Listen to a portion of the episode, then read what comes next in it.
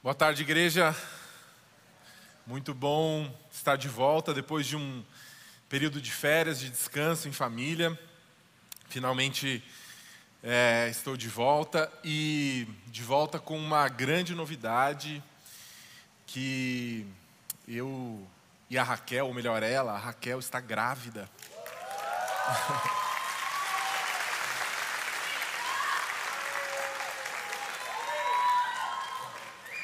E desde ontem, lá nos adolescentes, ele já recebeu 120, 130 titios. E, mas a gente está tá muito feliz. A Raquel está por aí. Ela estava inclusive servindo aqui no apoio, mas passou mal.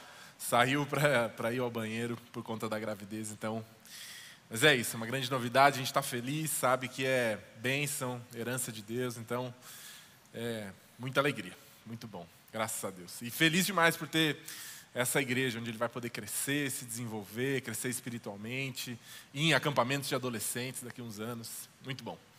A gente iniciou nesse domingo, na parte da manhã, a nova série de mensagens com o tema do nosso ano, é, Casa, e a série de mensagens, como o pastor Alexandre é, já nos disse anteriormente, nossa, essa série é chamada de Longe de Casa. E a gente tem, pensamos em alguns personagens bíblicos, históricos, que tiveram experiências de saída de casa, ou eles decidiram sair por um chamado ou por alguma circunstância, ou ainda eles foram saídos de casa. Foi o caso de Adão e Eva, como o pastor Diego hoje pela manhã nos ensinou, que foram expulsos ali do jardim. Eu tenho o desafio de pensar num segundo personagem bíblico que também foi saído de casa. E esse personagem é Satanás, o diabo, o diabo que foi criado por Deus, é uma criatura de Deus, mas por conta da sua maldade, por conta da sua rebeldia, antes que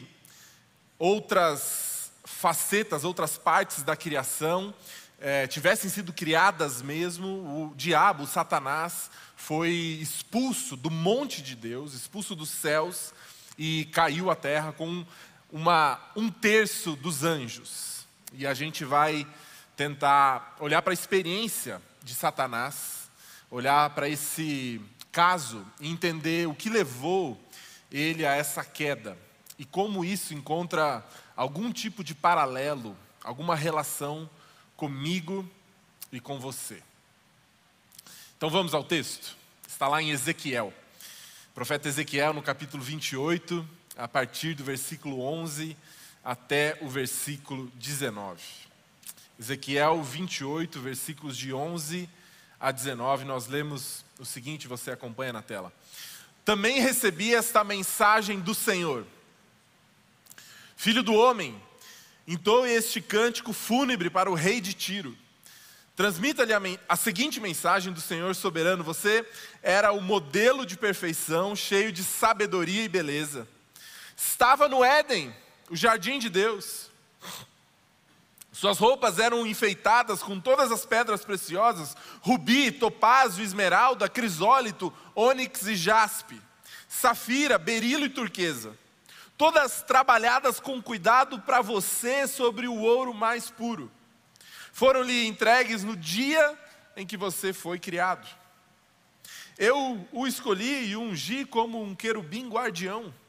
Você tinha acesso ao Monte Santo de Deus e andava entre as pedras cintilantes. Era irrepreensível em tudo o que fazia, desde o dia em que foi criado, até que se achou maldade em você. Seu rico comércio levou à violência e você pecou. Por isso bani em desonra do monte de Deus eu o expulsei, ó, querubim guardião, de seu lugar entre as pedras cintilantes. Seu coração se encheu de orgulho por causa de sua beleza. Sua sabedoria se corrompeu por causa do seu esplendor. Por isso o atirei à terra e o expus ao olhar dos reis. Você profanou seus santuários com seus muitos pecados e seu comércio desonesto. Por isso fiz sair de dentro de você um fogo que o consumiu reduziu as cinzas no chão à vista de todos que observavam. Todos que o conheciam estão horrorizados com o seu destino. você chegou a um terrível fim e não mais existirá. Não há na história da cinematografia, história mundial de todos os tempos, da história de todos os tempos do mundial, cena mais triste, você há de concordar comigo, do que o episódio em que o Chaves, aí você está pensando, o que, que o Chaves tem a ver com Satanás? Né? Mas você vai lembrar, com talvez com lágrimas nos olhos, o episódio em que o Chavinho, o Chaves foi expulso da vila. Vocês lembram disso? Estão comigo? Ladrão, ladrãozinho, que tinha sumido na vila tão conhecida e querida por muitos de nós brasileiros. Era um ferro de passar roupa da dona Clotilde, olha só. E o Chavinho, o Chaves, foi ali acusado injustamente. E a cena muito triste mostra o Chaves chegando na vila convidando o Kiko para brincar, os seus amigos, a Chiquinha, e cada um deles rejeitando aquele momento ali, porque estavam achando que o menino pobre, que não tinha muita coisa, havia roubado o ferro da dona Clotilde. A próxima cena, então, é o seu Madruga iniciando, falando: ladrão, ladrãozinho. Então, a luz diminui, a gente nunca tinha visto aquela luz mais diminuída na Vila do Chaves. O Chaves pega a sua trouxinha e sai da vila triste e o Brasil chorava. Ladrão, ladrãozinho.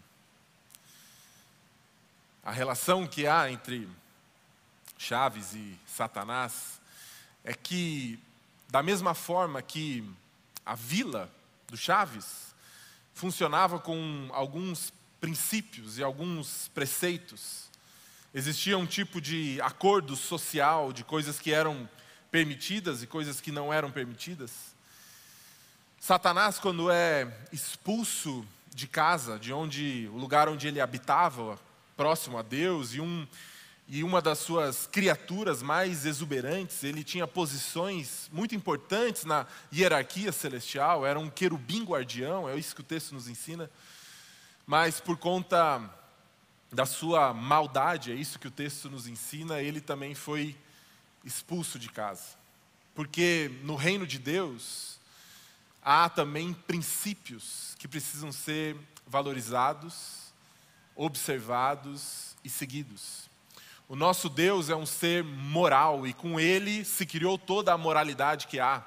Nós não decidimos socialmente que tirar a vida de alguém é errado simplesmente porque concordamos que isso seria uma boa ideia. Não, foi porque Deus gravou em nosso coração a sua lei moral e então nos organizamos socialmente a partir dessa moralidade que o nosso Deus nos deu. Nosso Deus é um ser moral e há moralidade na sua casa, há princípios a serem observados, coisa que Satanás não seguiu. E portanto, ele foi expulso de casa. O texto nos ajuda quando em algumas vezes o autor, o profeta Ezequiel, afirma que ele estava no Éden, o jardim de Deus, e depois, mais à frente, afirma que o bani em desonra do monte de Deus, eu o expulsei, o atirei à terra. Satanás foi expulso do monte de Deus por conta da sua maldade. E esse texto que se encontra aqui em Ezequiel, e existe um outro texto que nós leremos a seguir, que está em Isaías, são os dois textos principais encontrados no Antigo Testamento que narram esse momento da queda de Satanás. E, embora haja uma divergência teológica, existe uma linha que pensa que esses textos, porque foram originalmente dirigidos ao rei de Tiro, como nós lemos, e em Isaías ao rei da Babilônia, se referem apenas a esses personagens históricos e não ao diabo. Mas grande parte da ortodoxia vai entender que esse texto precisa ser interpretado de forma mais ampla, e de forma mais ampla ele abrange também a queda de Satanás, e não apenas ao rei de Tiro e ao rei da Babilônia. Esses monarcas, esses governantes daquela época eram representantes de toda a maldade que vinha com esse reino, o príncipe desta terra, Satanás. Portanto, essa profecia fala sobre o rei de Tiro, fala sobre o rei da Babilônia, mas inclui também de forma mais ampla a queda do grande governante deste mundo, Satanás. E Satanás caiu então, porque no versículo 15 o autor nos afirma que a grande razão foi que se achou maldade em você. Se achou maldade em você.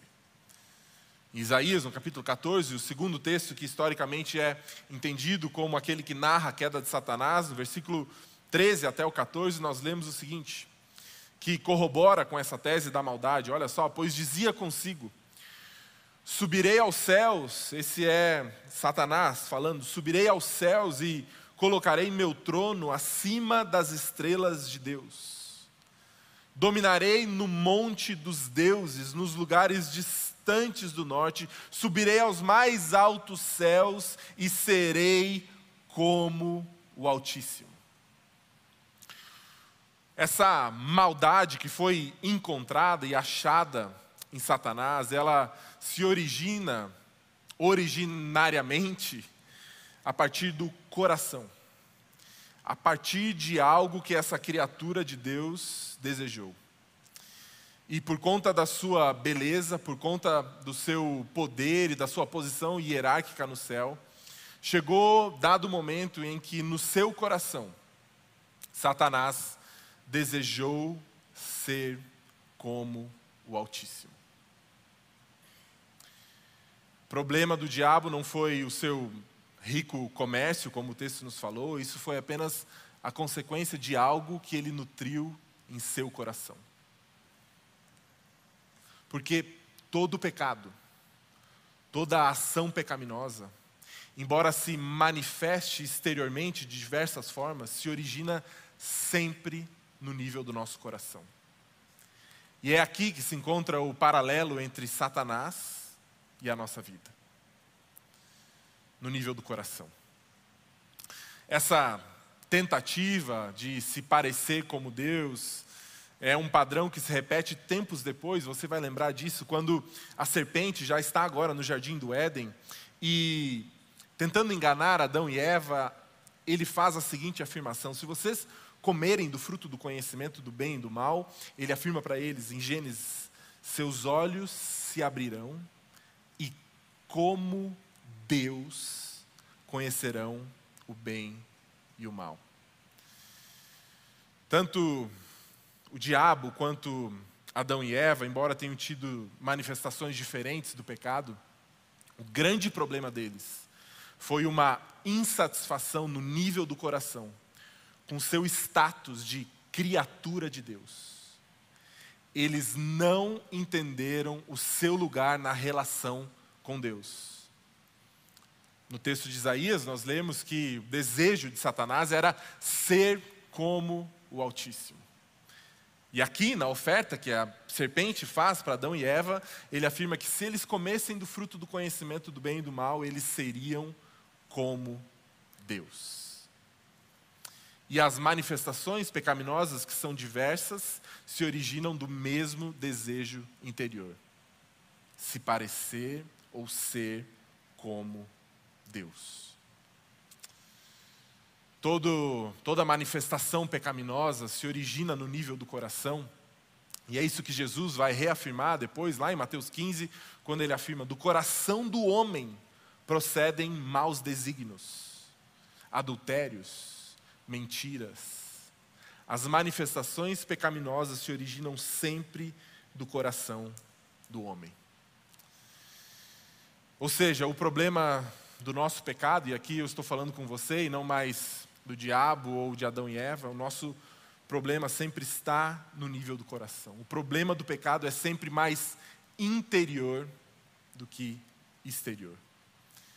E a maneira como vivemos a nossa vida, produzindo bons frutos, ou de forma ímpia e pecaminosa, é apenas um resultado daquilo que desejamos interiormente. Problema de Adão e Eva não foi comer o fruto, esse foi apenas o resultado. O problema foi desejar algo tão fortemente que levou a eles a descaradamente desobedecerem uma ordem direta de Deus: não comam do fruto. E Tiago vai nos ajudar, e eu vou usar Tiago como um texto de suporte para essa tese que eu estou apresentando da questão do coração. Tiago, no capítulo 4, versículos de 1 a 2, veja o que ele escreve, como, como é interessante. De onde vêm as discussões e brigas em seu meio? Ou seja, de onde vêm as suas intrigas? E aqui ele está falando para a igreja, de onde partem, de onde nascem os problemas internos de uma igreja, de onde nascem as discussões e brigas. Olha só da onde ele afirma que, que essas brigas, essas discussões nascem. Acaso não procedem dos prazeres que guerreiam dentro de vocês? Olha só, querem, coração, querem o que não tem. E até matam para consegui-lo, por desejar algo que não tem, vão e exteriormente tiram a vida de alguém. É isso que Tiago está falando. Olha só, invejam o que os outros possuem, nível do coração. E então esse coração se manifesta, esse coração transborda, e aí então lutam e fazem guerra para tomar deles. Porque o nosso problema, o problema do diabo, o problema de Adão e Eva, e o nosso problema, o problema da desobediência a Deus, sempre nasce no nível do coração.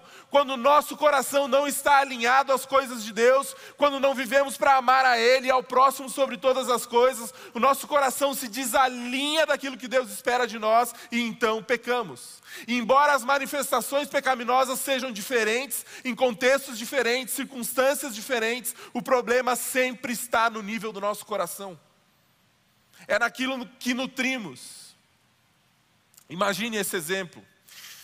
Imagine dois jovens que estão tentando crescer no contexto do trabalho. E eles trabalham na mesma empresa, ambos são cristãos. E eles descobrem que há uma vaga nova no emprego, um gestor foi demitido e essa vaga abriu, ele vai ter um aumento de salário, quem preencher essa vaga, então eles começam a tentar demonstrar muito esforço para conseguir ser eles escolhidos para preencher essa vaga. Então um deles é casado e tem uma reunião no trabalho no outro dia importante, onde vai se definir e tomar coisas, decisões importantes, e ele no contexto ali da casa dele, é a esposa quem cuida do despertador. Ele pede à esposa: Esposa, por favor, você pode colocar o alarme uma hora mais cedo do que você costuma colocar? A esposa esquece de atender o pedido do marido, ele acorda no horário de sempre, mas ele precisava chegar um pouco antes para a reunião. E quando ele acorda, então, ele fica irado com a sua esposa, briga com ela, fala coisas que ele, nem ele acredita sobre ela, mas no momento de ira, de raiva, fala, isso machuca a esposa. Ele sai de casa batendo a porta, cantando o pneu do carro. Uma manifestação de ira. Um outro jovem na mesma empresa, esse é solteiro e precisa ir para a mesma reunião, só que na noite anterior ele fica até tarde assistindo o programa do Ratinho, Faustão, o que for. E ele fica até tarde, ele perde a hora, dorme no sofá, esquece de colocar o despertador. Quando ele acorda no outro dia, vê que está atrasado, chega no trabalho correndo, mas não há tempo para a reunião. E quando o chefe dele pergunta o que, que aconteceu, ele fala: Chefe, eu passei muito mal nessa manhã. Fiquei enjoado, putz, não consegui chegar a tempo, me desculpa. Segunda manifestação pecaminosa: de um lado temos ira, e de outro lado temos mentira. Dois pecados, dois quebra, duas quebras da lei de Deus duas manifestações exteriores diferentes da quebra da lei de Deus, mas o que originou essa queda? O que originou essa quebra? Um desejo interior do coração. E eu não estou aqui falando, não me entendam mal, que desejar uma promoção é algo ruim, muito pelo contrário. Mas quando qualquer desejo toma o nosso coração, domina o nosso coração e senta no trono do nosso coração, mesmo bons desejos se tornam ídolos quando estamos dispostos a desobedecer a Deus para atender esse desejo do nosso coração. Manifestações pecaminosas completamente opostas e diferentes, em contextos diferentes, mas o problema era o mesmo: o problema do coração. Porque aquilo que fazemos, a maneira como nos comportamos, é somente o resultado daquilo que desejamos. Não sei quantos de vocês assistiram a série da Netflix, uma produção da Netflix alemã, Dark. A grande confusão, volta no tempo, muito difícil, tive que assistir algumas vezes para conseguir entender alguma coisa. E em certo momento, um dos personagens principais, quando está encontrando ele mesmo do futuro, uma loucura, ele fala a seguinte frase, e essa frase me pegou exatamente porque ela tem verdade, verdade toda verdade é a verdade de Deus. Ele afirma: Não somos livres na atitude, porque não somos livres no desejo. O problema do coração é o coração do problema. O coração é a nossa central de comando. É isso que Tiago, mesmo Tiago, vai afirmar no capítulo 1, versículos de 13 a 15. E quando vocês forem tentados, não digam essa tentação vem de Deus, pois Deus nunca é tentado a fazer o mal e Ele mesmo nunca tenta alguém. Veja de onde vem a tentação. Problema do coração. A tentação vem de nossos próprios desejos, que nos seduzem e nos arrastam. E esses desejos dão à luz o pecado. Tiago está usando a figura da gestação para nos, nos ensinar que esse bebê chamado pecado só nasce por conta dos nossos desejos interiores. A tentação vem de nossos próprios desejos que nos seduzem e nos arrastam. Então, esses desejos dão à luz o pecado. A maldade que se achou em Satanás, que se achou em Adão e Eva e que se acha em nossos corações, são sempre consequência, conclusão lógica de onde o nosso coração nos levou. Satanás foi expulso da casa de Deus, pois se deixou dominar pelo desejo de ser como Deus. Jesus, quando esteve entre nós, nos ensinou a respeito da importância do nosso coração.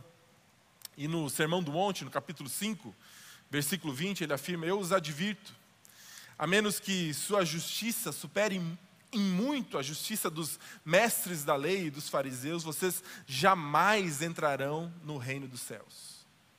Veja que Jesus está falando aqui para o seu público, mestres da lei e fariseus e para os seus discípulos, e ele está afirmando que existe um padrão de justiça estabelecido, de uma vida correta que era esperada daquele povo, que tinha sido estabelecida pelos mestres religiosos da época. E ele está falando: existe um padrão de justiça, um padrão de vida que deve ser seguido e observado, que está aqui entre vocês, porém, eu trago um novo padrão um novo padrão de justiça, um, um, nível elevado de justiça. E é aqui nesse texto, no Sermão do Monte, que Jesus começa a dar exemplos de como essa justiça, que é o problema do coração, seria elevada por Jesus. Ele afirma então, por exemplo, ele fala: Vocês ouviram que vocês não devem tirar a vida de ninguém. Vocês ouviram, não matarás, eu, porém, vos digo. Se você se irá contra o seu irmão, você já está tirando a vida dele. O que Jesus está ensinando? Que Deus quer o nosso coração. O padrão de justiça que havia sido estabelecido naquela época não era suficiente para Deus, porque eles se importavam com o lavar das mãos e com os rituais e com as datas que precisavam ser observadas, mas eles não tinham o seu coração nas coisas de Deus. E é ali que ele fala ainda: vocês ouviram, não adulterarás. Não adulterarás, porém eu vos digo: se você cobiçar a mulher do próximo, você já está adulterando, porque Deus quer o nosso coração e não apenas as expressões exteriores da nossa vida. A vida cristã não é uma vida de fachada, e embora a gente, por muito tempo de cristianismo e muito tempo de casa, nós já entendemos aquilo que se espera de nós no contexto da igreja, palavras que devem ser ditas e palavras que não devem ser ditas, e muitas vezes vivemos esse teatro cristão. Mas Deus quer ir além disso, Ele quer o nosso coração. Deus deseja o nosso coração e não apenas nossas mãos limpas exteriores, mas sim o nosso coração. A grande batalha da nossa vida, de viver uma vida de obediência a Deus, de rendição e de submissão a Deus, acontece no nível do nosso coração. E a minha pergunta para você é: o que você tem desejado?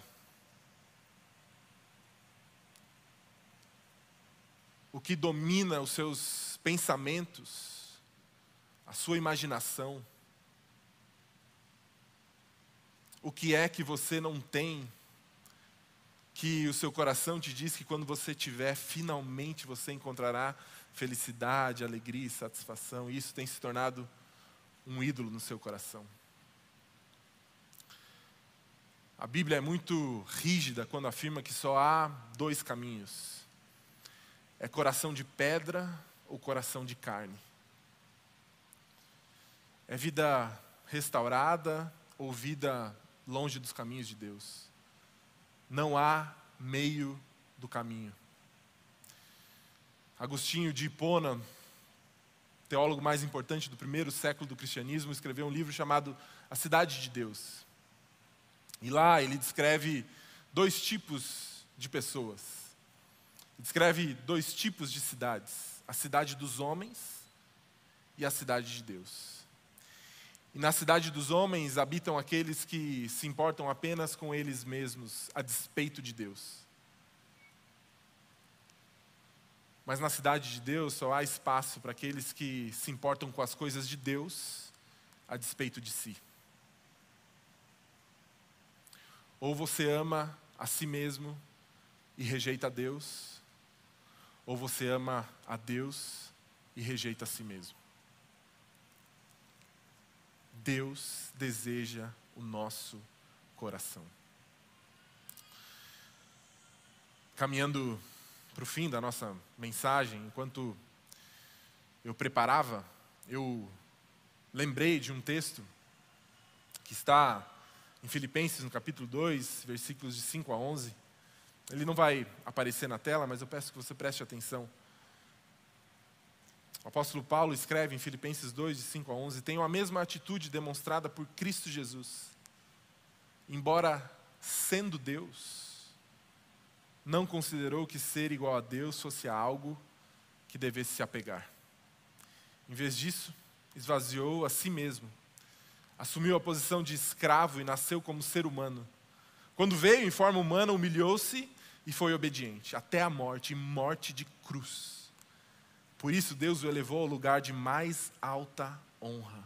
E lhe deu o um nome que está acima de todos os nomes, para que ao nome de Jesus todo joelho se dobre, nos céus, na terra e debaixo da terra, e toda língua declare que Jesus Cristo é o Senhor, para a glória de Deus, o Pai.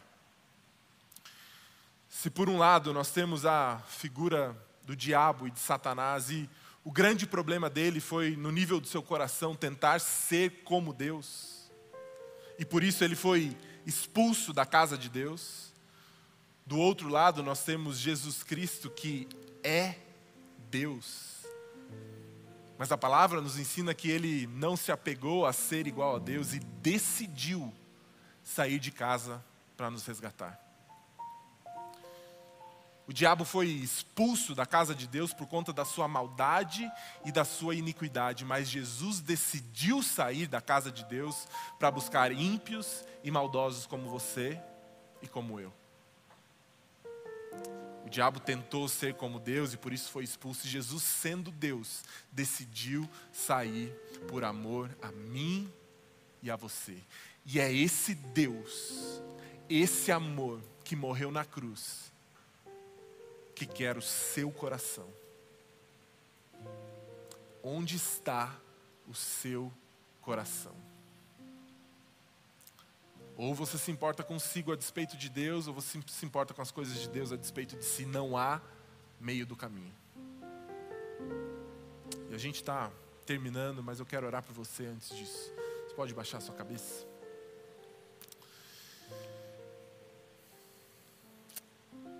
Senhor Jesus, nós reconhecemos seu grande ato de saída da casa de Deus e do monte de Deus, de Deus Pai. E o Senhor veio viver entre nós, se vestiu de carne e osso. O Senhor não se apegou a ser como Deus, mas se vestiu de servo e veio e nos serviu. Viveu uma vida perfeita de obediência a Deus e morreu numa cruz se entregando como um sacrifício que substituiu a nós, pagando o preço do nosso pecado e abrindo um caminho de relacionamento entre nós e Deus. E a gente agradece por isso. e por conta do seu amor, da sua bondade, da sua justiça, eu oro por mim e por cada um aqui presente nessa noite. Que o Senhor encontre em nós um coração disposto a responder esse grande ato de amor. Deus, nós não queremos ser dominados por desejos vãos, coisas passageiras. Cria em nós um compromisso de te amar sobre todas as coisas e ao próximo como a nós mesmos. Deus, não há meio do caminho. E eu oro, Deus, que o Senhor nos dê um coração renovado, preenche o nosso coração de amor por Ti, pelos nossos irmãos. Transforma o nosso coração, esse é o nosso desejo. Em nome de Jesus. Amém, amém amém.